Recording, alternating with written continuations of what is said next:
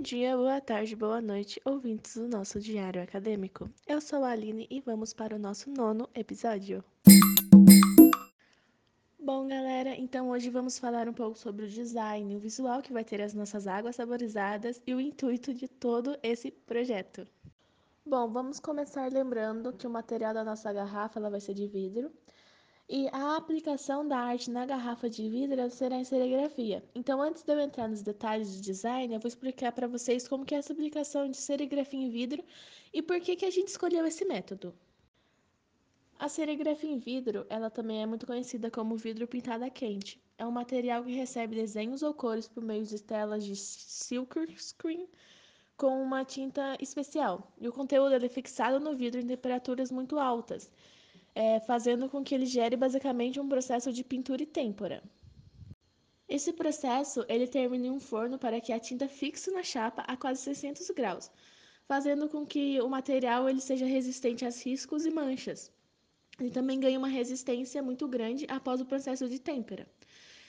É, eles costumam falar que essa é uma das desvantagens do produto, afinal, o vidro temperado ele não pode ser cortado ou modificado, mas no nosso caso, do nosso produto, da nossa água saborizada, eu vejo como uma vantagem. Bom, nós escolhemos a serigrafia para aplicar o nosso visual por conta de ser um público classe A, e a rotulagem ela não ficaria com o requinte que queríamos passar com a nossa água. Então, pesquisamos vários processos e chegamos na serigrafia. E agora, o mais esperado, que é o design. Primeiro, eu vou falar um pouco no geral. Uma das principais funções da embalagem é apresentar os dados específicos sobre o produto. É, muitas embalagens vêm com imagens de itens, por exemplo, ou com informações de cores para sabores e tipos, e assim por diante. É um jeito de informar aos clientes o que há do lado de dentro. Também é essencial para demonstrar os dados técnicos, como a composição, a tabela nutricional, o peso, entre outros.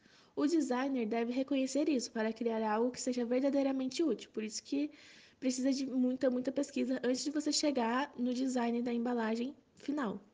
Quando um, uma empresa ela contrata um designer para um projeto de embalagem, ela está em busca de resultados bem específicos. A intenção é obter uma ajuda necessária no desenvolvimento de toda a estratégia do produto. Trata-se de uma responsabilidade em tanto, não é mesmo?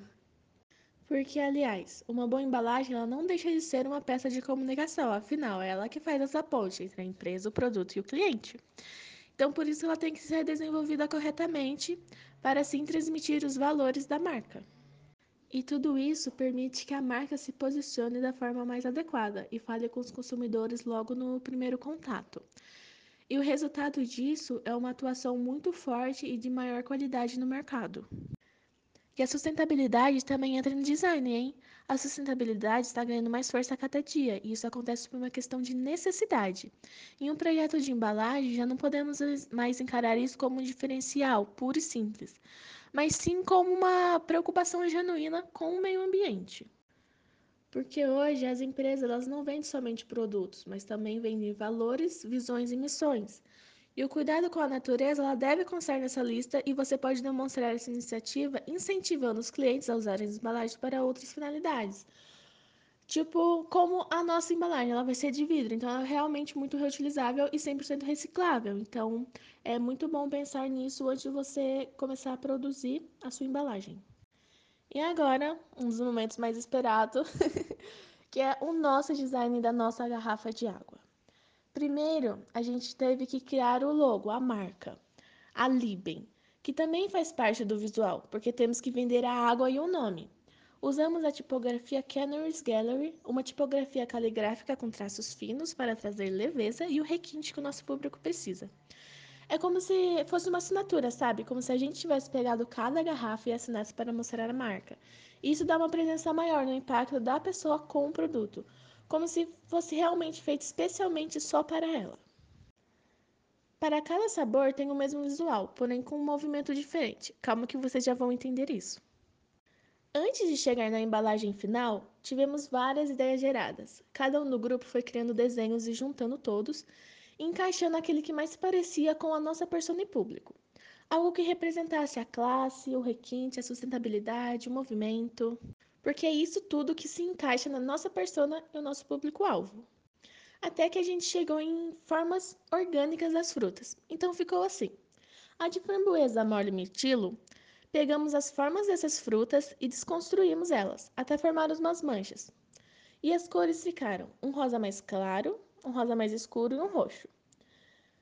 A de limão, gengibre e anis estrelado, a mesma coisa, desconstruímos as formas e colocamos um tom de marrom mais claro, um marrom mais escuro e o verde. A de abacaxi e hortelã também a mesma coisa, desconstruímos as formas e colocamos laranja, amarelo e verde. E para chegarmos nessas cores, nós fizemos paletas cromáticas para cada sabor, com as frutas dos mesmos. Como eu falei para vocês, para cada sabor tem o mesmo visual, porém com um movimento diferente. Então, a ideia das formas desconstruídas é a mesma para todos os sabores, mas para dar esse movimento maior, até mesmo na hora de expor elas no ponto de venda, cada sabor tem manchas de tamanho diferentes e em lugares diferentes, para realmente dar esse, esse movimento e não ficar algo muito monótono, sabe? E a parte de trás da garrafa é onde vem todas as informações necessárias: a tabela nutricional, o nosso QR Code, que leva direto para o site da Liben, onde encontra todas as informações e aplicativos da nossa marca. Falamos sobre isso no episódio 8. Se você ainda não ouviu ele, volte lá e dê uma conferida. E, enfim, outras informações da nossa água. Então, galera, assim que o projeto estiver pronto e apresentado, eu vou deixar aqui na descrição um link com a imagem da garrafa finalizada para vocês poderem ver o trabalho realmente todo pronto. Então, esse foi o nosso nono episódio sobre o design, o visual, todo esse intuito desse trabalho todo. Eu espero que vocês tenham gostado. Confira todos os episódios desde o primeiro lá, que tá bem legal. Se cuidem e até a próxima.